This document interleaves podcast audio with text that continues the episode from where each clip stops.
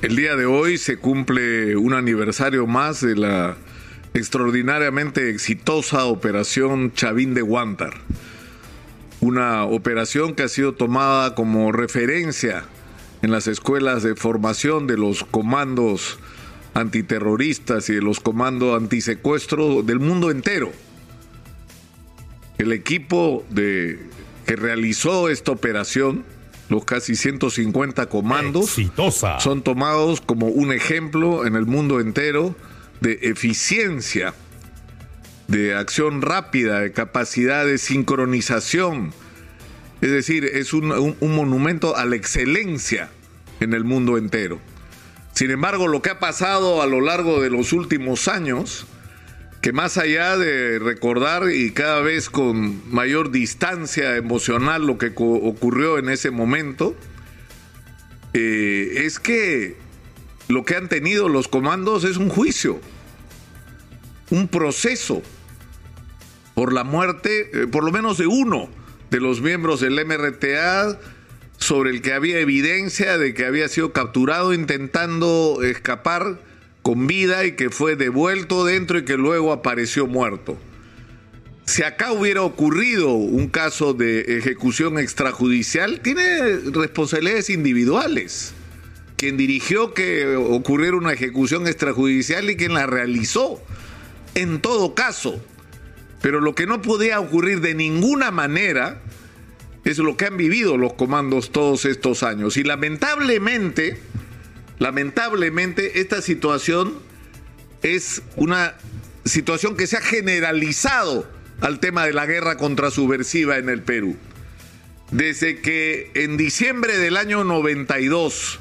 o el año 82, perdón, el expresidente Fernando Belaúnde Terry decidiera entregarle a los militares el control de ocho provincias que estaban en ese momento asediadas por Sendero Luminoso,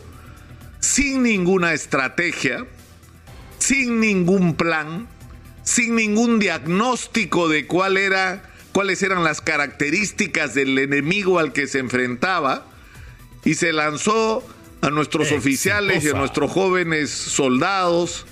marineros, miembros de la Fuerza Aérea y de la propia policía a enfrentar un enemigo que era absolutamente insólito, que era un enemigo oculto que no mostraba el rostro, que atacaba y desaparecía oculto detrás de la población, que hacía un daño enorme y que producía una sensación de desasosiego y hasta de desesperación de miembros de las Fuerzas Armadas que no habían sido entrenadas para eso, que habían sido entrenadas para la guerra contra un enemigo externo, pero no para enfrentar a un enemigo interno.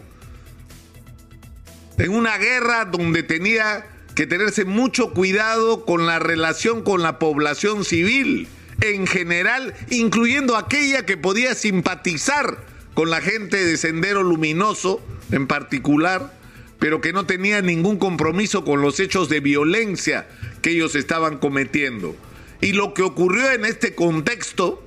en que se envió literalmente al matadero a las Fuerzas Armadas es que se cometieron muchos errores y en algunos casos horrores.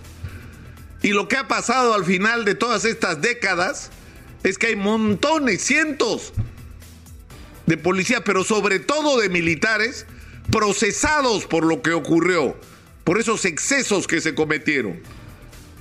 Y no hay ninguno de los políticos, excepto Fujimori y Montesinos, que hayan sido procesados por lo que pasó. Han sido los militares los que han tenido que asumir las responsabilidades de las consecuencias de haber actuado en un contexto que fue creado desde el punto de vista de las condiciones en que se operó por políticos civiles, que se lavaron todas las manos sobre las cosas que ocurrieron. Y, cuando ninguno de ellos tuvo el coraje de asumir la responsabilidad, sí señor, yo los envié a enfrentar en esas condiciones. Y fueron esas condiciones las que provocaron los errores que se cometieron. Nadie quiso asumir la responsabilidad. Entonces yo creo que en un día como hoy, donde conmemoramos la operación Chavín de Guantar, Lo mínimo que deberíamos exigir para los miembros de las Fuerzas Armadas en particular no solo la reivindicación, el homenaje, porque me imagino que de eso los miembros de las Fuerzas Armadas ya están cansados. Lo que quieren es que se les haga justicia, que se reconozca lo que pasó ahí, que se reconozca que si se cometieron errores y excesos fue en un contexto del enfrentamiento a un enemigo desconocido que, insisto, tenían que enfrentar sin que los políticos cumplieran con su deber de ayudar a diseñar una estrategia y un diagnóstico claro de qué era lo que teníamos al frente y cómo había que derrotarlo. Y fueron los propios militares que tuvieron que hacer su aprendizaje, los que tuvieron que aprender a separar a las poblaciones civiles de los grupos de sendero, a aislarlos, a que termine produciéndose una alianza entre las Fuerzas Armadas y la propia población y que tuvo su símbolo en los comités de autodefensa que fueron la clave para la derrota de Sendero Luminoso y su aislamiento en el campo y fue eso lo que creó las condiciones, es decir, el aislamiento de Sendero Luminoso en el campo, su derrota militar en el campo, lo que permitió crear las condiciones para que en Lima fuera capturada la cúpula de Sendero Luminoso, que ya estaba en ese momento debilitada, y no solo debilitada, sino desesperada. Exitosa. Cada vez que recordamos, por ejemplo, la captura de Abimael Guzmán, Recordamos y con razón el mérito de los miembros de la DIRCOTE, el Grupo Especial de Inteligencia y de la Policía Nacional, pero no recordamos que el contexto en el que esto ocurrió lo crearon los militares, que aprendieron de una guerra a la que lo mandaron los civiles, insisto, sin ninguna estrategia para aprender ellos cuál era la estrategia correcta a seguir y cuál era la manera adecuada para aislar y derrotar a esta gente, y lo hicieron por su propio mérito, por su propia iniciativa, por su propio aprendizaje de lo que iban viviendo, incluso aprendiendo de los errores que cometían. Y el pago que han recibido ha sido cientos de juicios ese es el pago que la sociedad peruana le ha dado. Y los políticos, por supuesto, mirando para el techo, haciéndose los locos y lavándose las manos sobre lo que al final, al final, termina siendo su fundamental responsabilidad. Lo que se hizo mal fue responsabilidad de los políticos. Lo que se hizo bien fue porque los militares aprendieron de su propia experiencia y arrinconaron a Sendero Luminoso hasta crear las condiciones para su derrota, que es lo que sufrieron el día que fue capturado Abimael Guzmán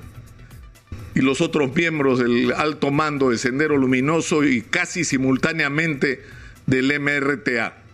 Yo creo que el día de hoy tenemos que tener más de agradecimiento, más que agradecimiento con los comandos que participaron en la, operación Chavín de Wandar. Tenemos que hacer algo para que los procesos judiciales, es decir, todos aquellos que no supongan la comisión directa de un delito atribuible a personas que tienen nombre y apellido, sean simplemente dejados de lado. Exitosa.